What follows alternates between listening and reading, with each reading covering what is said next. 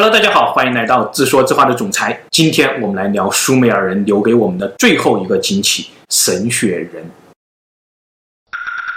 上期我们提到吉尔伽美什是一个分水岭，在他之前，王表上的君王都是神；在他之后，都是人。他自己呢，是一个半人神。吉尔伽美什的母亲是女神宁舒，尼比鲁上的主神阿努的女儿。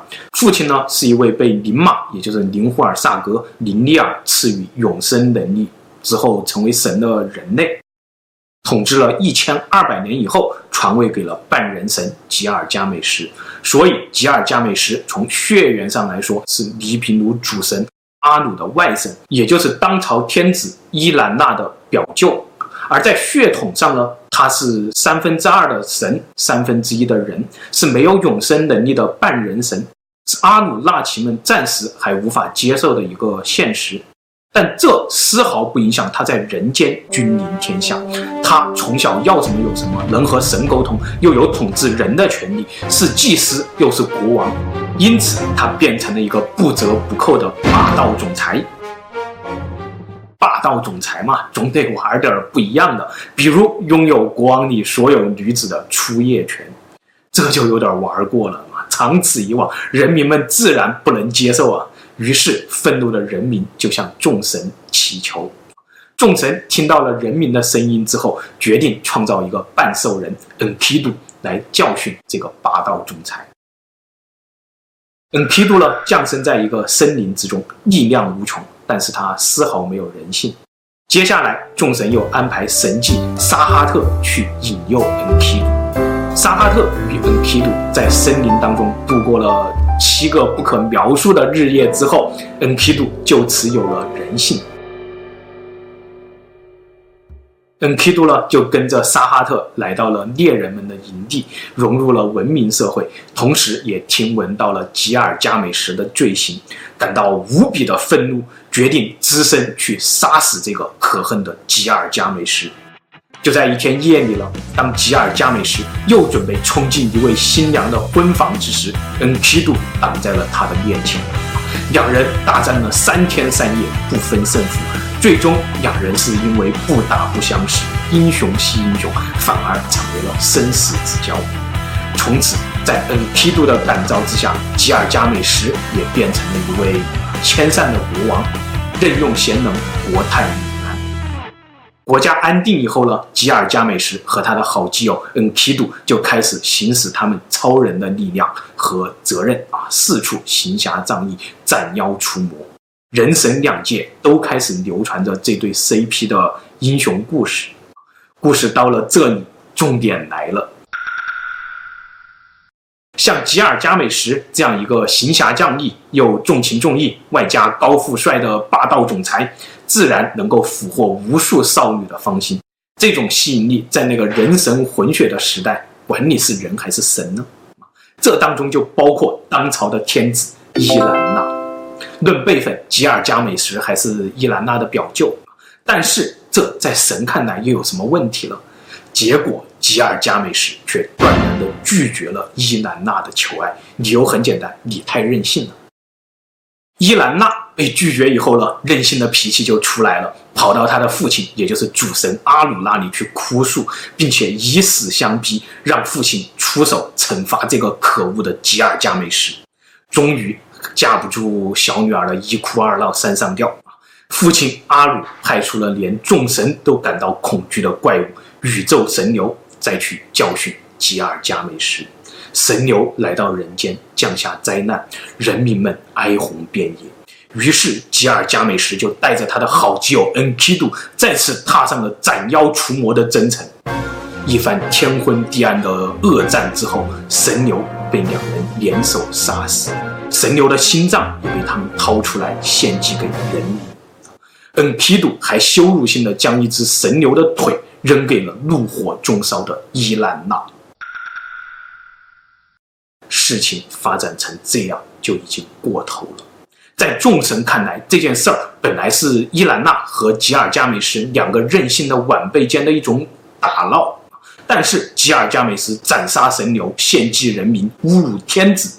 这一系列操作下来，已经超越了人与神的界限。吉尔伽美什带着原本是诸神奴仆的人类半兽人，向神的权威发起了挑战。最终，这件事儿让神界做出了两个决定：第一，必须严惩吉尔伽美什，但是考虑到他有神的血统，不能处以死刑，那就必须让他最心爱的朋友恩皮杜去死。第二，人神有别，吉尔伽美什之后必须断绝地球人类与神之间的沟通，同时神界也要管好自己，这种人神之间的闹剧绝对不能再发生。吉尔伽美什看着恩皮杜在病痛的折磨当中渐渐死去，他悲伤不已。虽然这是神给他的惩罚，但是从这个惩罚中，他却有了另外一番体悟。无论是强者还是君王，都无法违抗诸神决定生死的命运。吉尔伽美什决定再任性一次，他要代表所有不甘受此支配的人类，去寻找永生的方法，去寻找当年宁玛留在人间的永生树，让所有人类不再受生死的摆弄。为此，吉尔伽美什踏上了征程，漫游世界。最终，他找到了大洪水之后，今天仍在人间的唯一永生者，并向他请求生死的奥秘。这位永生者呢，心有忌惮，用尽了各种折磨人的方法试炼吉尔伽美什，却就是不告诉他关于生死的秘密。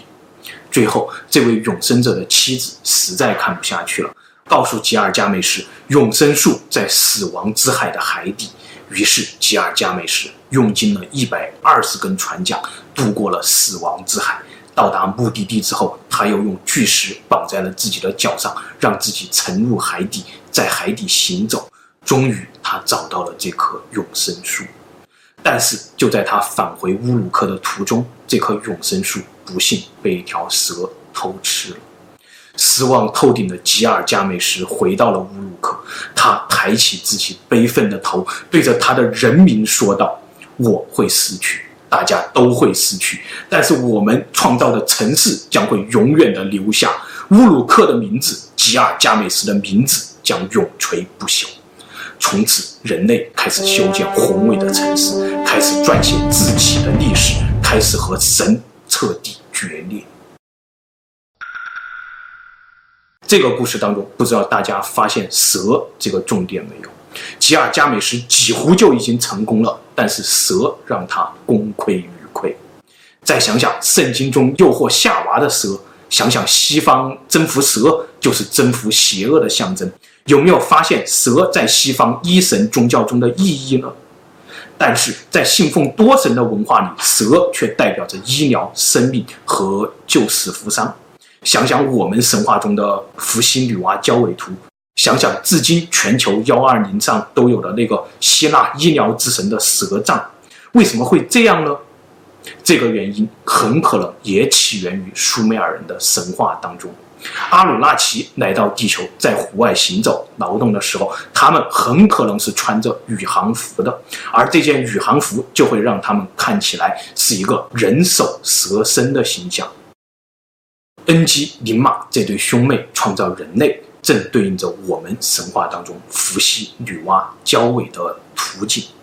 但是这群蛇最终没有把永生树给人类。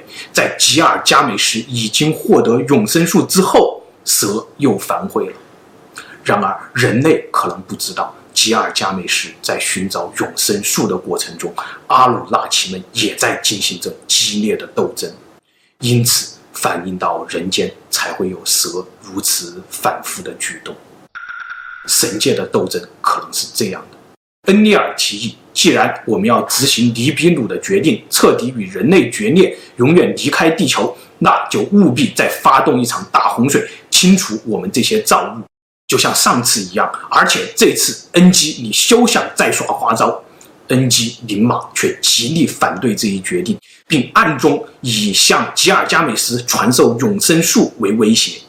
恩基、恩利尔、林马以及管理地球事务的众神，在一番激烈的斗争之后，最终让恩利尔打消清除人类这个念头的方法是，林马从此离开恩基，改嫁恩利尔。为此，他的名字也要从林马改为林利尔。灵马这条蛇为了保全人类，牺牲了自己，而人类就像一个青春期的孩子一样，对自己母亲的牺牲视而不见。人类从吉尔伽美什的乌鲁克时代开始，经过了阿卡德、乌尔、巴比伦、埃及、希腊、罗马，一直到公元元年，经过了三四千年的努力之后，他们终于创造了一尊属于人类自己的唯一真神。在这个过程当中，象征母亲的蛇也渐渐演变成了象征邪恶的龙。但是呢，在东方，恩基、林马这对兄妹可能还创造过另外一批黑头人，他们始终没有和神决裂，他们至今坚信自己是龙的传人。